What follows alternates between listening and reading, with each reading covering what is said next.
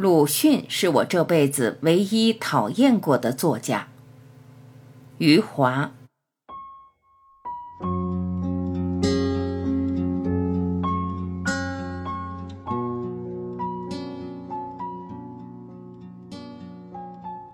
绵绵细雨笼罩着奥斯陆的大街，印有易卜生头像的彩旗飘扬在大街两旁。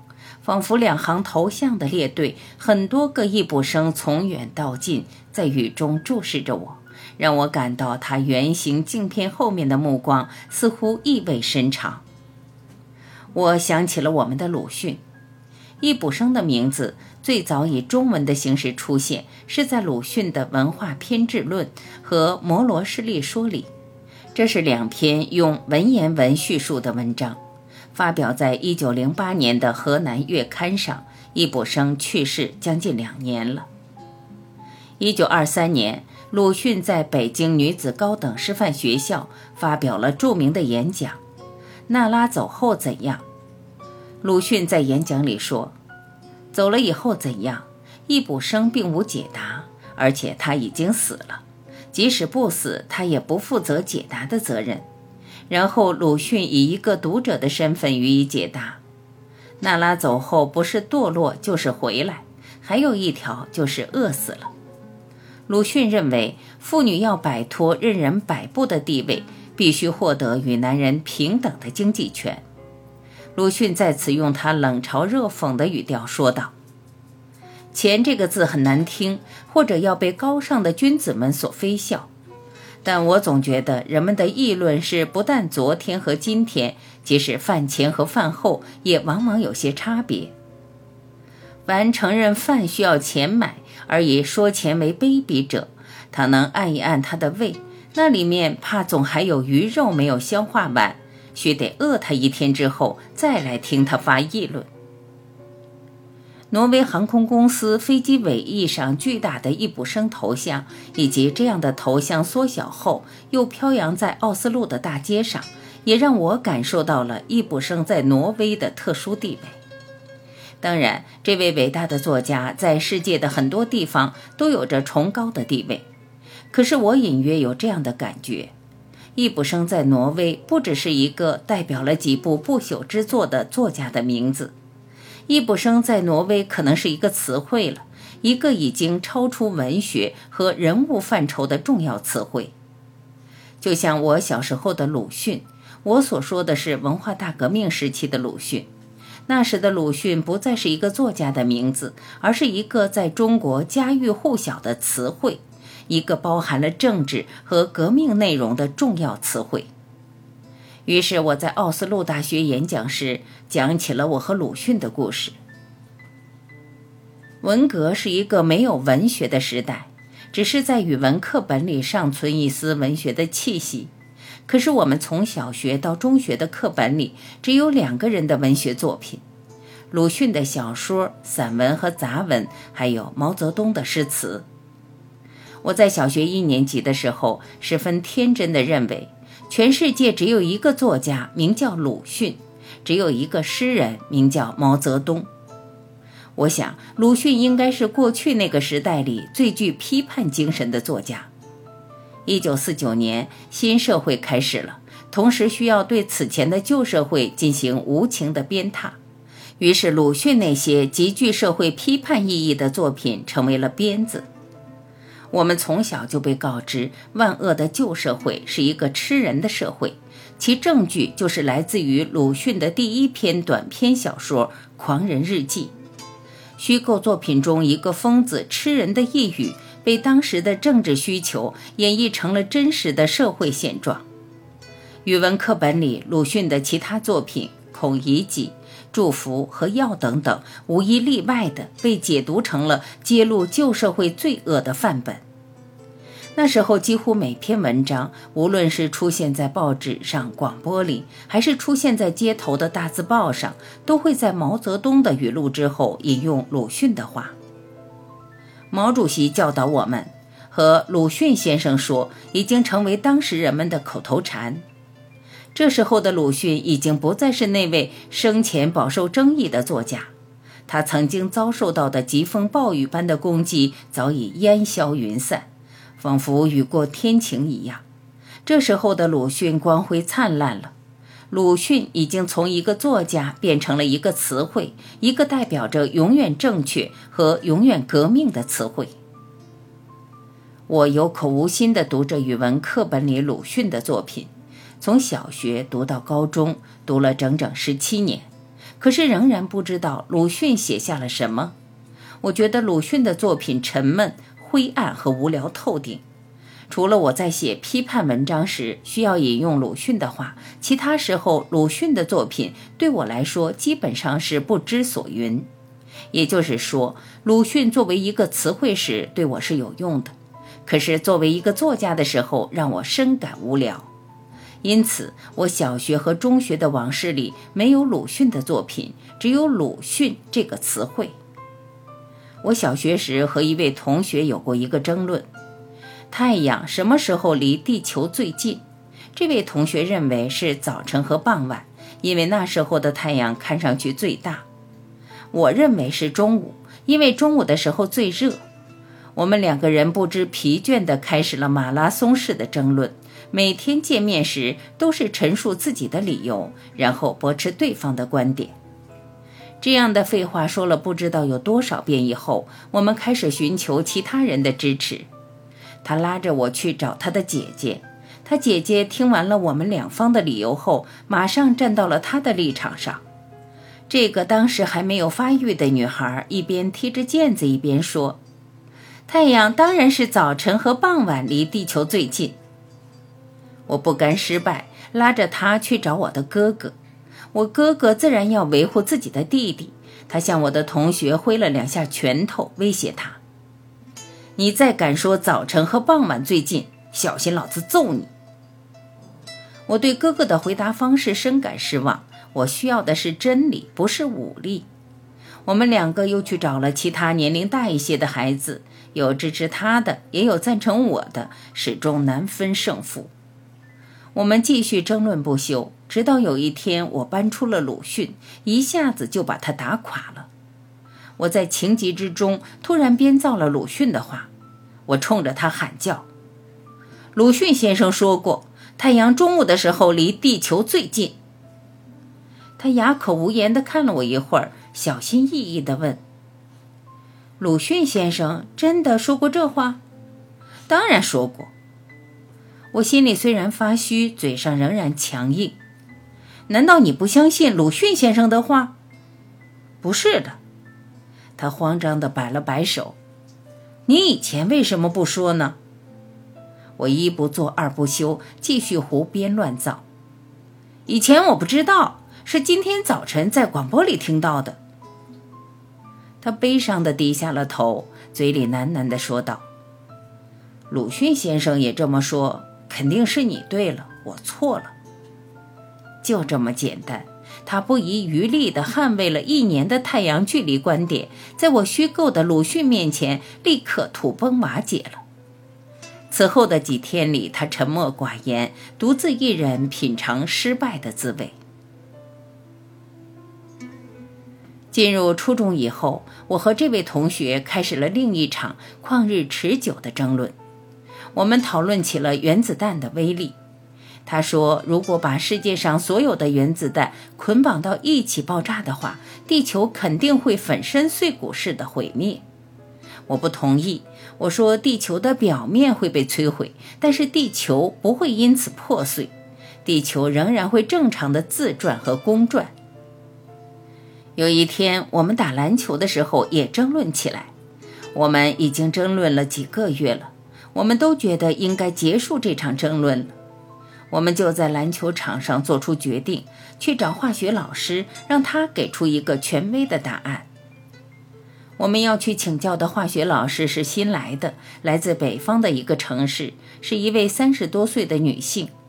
我们觉得她很洋气，因为她说着一口标准的普通话，不像其他老师课上课下都只会说本地土话。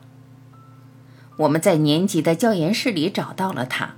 他耐心地听完我们各自的观点后，十分严肃地说：“全世界人民都是爱好和平的，怎么可能把原子弹捆绑在一起爆炸？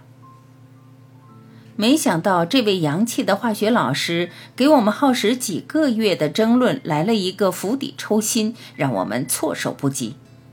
我们两个人傻乎乎地走出了初中年级教研室，又傻乎乎地互相看了一会儿，然后同时骂了一声：“他妈的！”接下去我们继续争论，都是一副誓不罢休的模样。我终于再次被逼急了，故伎重演地喊叫起来。鲁迅先生说过：“即使将全世界的原子弹绑在一起爆炸，也毁灭不了我们的地球。”又是鲁迅先生说，他满腹狐疑地看着我：“你不相信？我那时候是死猪不怕开水烫了。难道我是在编造鲁迅先生的话？”我坚定的神态让他退却了。他摇摇头说：“你不敢。”谁也不敢编造鲁迅先生的话，我当然不敢。我心虚的说道。他点点头说：“这即使确实很像是鲁迅先生的语气。什么叫很像？”我乘胜追击：“这就是鲁迅先生的语气。”然后我的这位同学垂头丧气地走去了。他可能百思不得其解，鲁迅先生为何总是和他作对。不过几个月以后，我把自己吓出了一身冷汗。我突然发现了一个巨大的破绽：鲁迅是一九三六年去世的，第一颗原子弹在日本广岛爆炸的时间却是一九四五年。我胆战心惊了好几天以后，主动去向这位同学认错。我对他说：“我上次说错了，鲁迅先生的原话里不是说原子弹，是说炸弹。”他说：“即使全世界的炸弹绑在一起爆炸。”我同学的眼睛立刻明亮了，他扬眉吐气地说：“炸弹怎么可以和原子弹比呢？当然不能比。为了蒙混过关，我只好承认他的观点是对的。你说的对，如果世界上的原子弹捆绑在一起爆炸的话，地球肯定被炸得粉身碎骨。”我和这位同学从小学到初中的两次马拉松式的争论，最终结果是一比一。这个结果没有意义，争论也没有意义。有意义的是，由此引出了一个事实，就是作为一个词汇的鲁迅，在文化大革命时期实在是威力无穷。文革之后，鲁迅不再是一个神圣的词汇，他回归于一个作家。也就回归于争议之中。很多人继续推崇鲁迅，不少人开始贬低和攻击鲁迅。与鲁迅在世时遭受的攻击有所不同，现在的攻击里添加了情色的配料。一些人津津乐道于隐私中的鲁迅，捕风捉影地研究起了与鲁迅恋爱有关的四个女人。还有的人干脆臆想起来，鲁迅的床上功夫十分糟糕。鲁迅的性心理十分变态。随着中国市场经济的兴起，鲁迅的商业价值也被不断的开发出来。鲁迅笔下的人物和地名被纷纷用作餐饮业和旅游业，甚至 KTV 和夜总会里都有鲁迅笔下地名命名的包厢。官员和商人搂着小姐在这样的包厢里歌舞升平。还有人直接拿鲁迅本人作为广告代言人。武汉有一家专卖臭豆腐的小店，在店门口耸立起鲁迅叫卖臭豆腐的广告牌，广告上用的是一张鲁迅抽烟的经典照片，只是将鲁迅手上的香烟换成了一串臭豆腐。这家小店的老板骄傲地声称，他们是鲁迅先生的同乡，都是浙江绍兴人。制作这样的广告是现在中国流行的做法，就是借用名人效应来招揽生意。鲁迅在中国的命运，从一个作家的命运到一个词汇的命运，再从一个词汇的命运回到一个作家的命运，其实也折射出中国的命运。中国历史的变迁和社会的动荡，可以在鲁迅里一叶见秋。我在奥斯陆大学继续讲述我和鲁迅的故事。我告诉挪威的听众，我曾经无知地认为鲁迅是一个糟糕的作家，他显赫的名声只是政治的产物。一九八四年，我在中国南方一个县城的文化馆工作，当时我已经从事写作。我办公室外面的过厅里有一张大桌子，桌子地上堆满了马克思、恩格斯、列宁、斯大林、毛泽东和鲁迅的著作。鲁迅的著作堆在最外面，我进出办公室的时候，双脚时常会碰到他们。我低头看看在地上灰溜溜的鲁迅著作，不由幸灾乐祸，心想：这家伙终于过时了。文革结束的时候，我刚好高中毕业。此后的十多年里，我阅读了大量的文学作品，可是没有读过鲁迅作品中的一个字。后来我自己成为了一名作家，中国的批评家认为我是鲁迅精神的继承者，我心里十分不悦，觉得他们是在贬低我的写作。时光来到了一九九六年，一个机会让我重读了鲁迅的作品。一位导演打算将鲁迅的小说改编成电影，请我为他策划一下如何改编，他会付给我一笔数目不错的策划费。当时我刚好缺钱，就一口答应下来。然后我发现自己的书架上没有一册鲁迅的著作，只好去书店买来《鲁迅小说集》。当天晚上开始，在灯下阅读这些我最熟悉也是最陌生的作品。读的第一篇小说就是我曾经谱写成歌曲的《狂人日记》，可是我完全忘记了里面的内容。小说开篇写到那个狂人感觉整个世界失常时，用了这样一句话：“要不赵家的狗为何看了我一眼？”我吓了一跳，心想这个鲁迅有点厉害，他只用一句话就让一个人物精神失常了。另外一些没有才华的作家也想让自己笔下的人物精神失常，可是这些作家费力写下了几万字，他们笔下的人物仍然很正常。孔乙己是那天晚上我读到的第三篇小说，这篇小说在我小学到中学的语文课本里重复出现过，可是我真正阅读它的时候已经三十六岁了。读完了《孔乙己》，我立刻给那位导演打电话，希望他不要改编鲁迅的小说。我在电话里说：“不要糟蹋鲁迅了，这是一位伟大的作家。”第二天，我就去书店买来了文革以后出版的鲁迅全集。为此，我十分想念那些堆积在文化馆桌子下面的鲁迅作品。那些在文革中出版的鲁迅作品，其版本有着更加深远的意义。我当年从文化馆办公室进出时，移动的双脚时常被鲁迅的著作绊住。我觉得可能是命运的暗示，暗示我这些布满灰尘的书页里隐藏着伟大的叙述。从书店买来鲁迅全集后的一个多月里，我沉浸在鲁迅清晰和敏捷的叙述里。我后来在一篇文章里这样写道：“他的叙述在抵达现实时是如此的迅猛，就像子弹穿越了身体，而不是留在了身体里。”我想借此机会再次谈论《孔乙己》，这是短篇小说中的典范。这部短篇小说开篇的叙述貌似简单，却是意味深长。鲁迅上来就写鲁镇的酒店的格局。短衣帮的顾客都是靠在柜台外面站着喝酒，穿长衫的顾客是在店面隔壁的房子里要上酒菜，坐下来慢慢的喝酒。孔乙己是唯一站着喝酒、穿长衫的人。鲁迅惜墨如金的开篇，一下子就让孔乙己与众不同的社会身份突出在了叙述之中。在孔乙己里，尤其重要的是。鲁迅省略了孔乙己最初几次来到酒店的描述。当孔乙己的腿被打断后，鲁迅才开始写他是如何走来的。这是一个伟大作家的责任。当孔乙己双腿健全时，可以忽视他来到的方式；然而当他腿断了，就不能回避。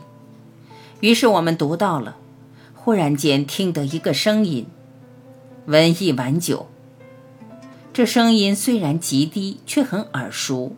看时又全没有人，站起来向外一望，那孔乙己便在柜台下对了门槛坐着。先是声音传来，然后才见着人。这样的叙述已经不同凡响。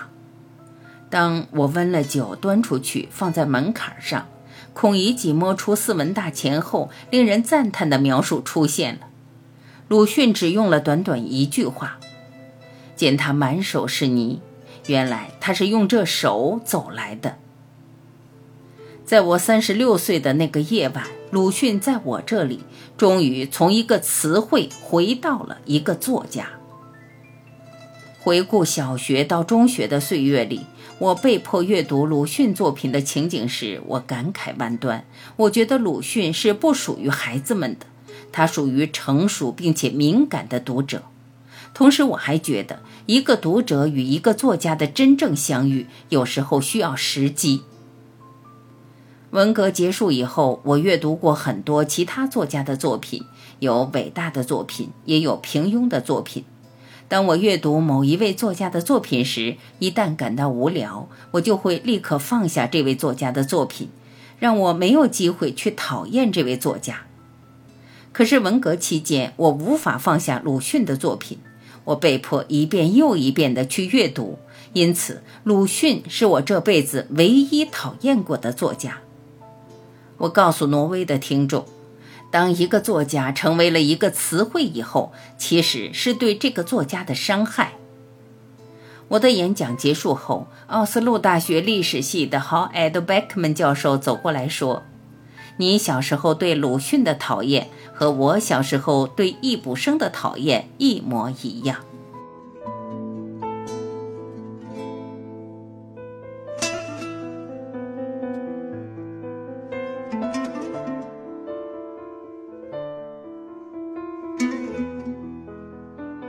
感谢聆听，我是晚琪，再会。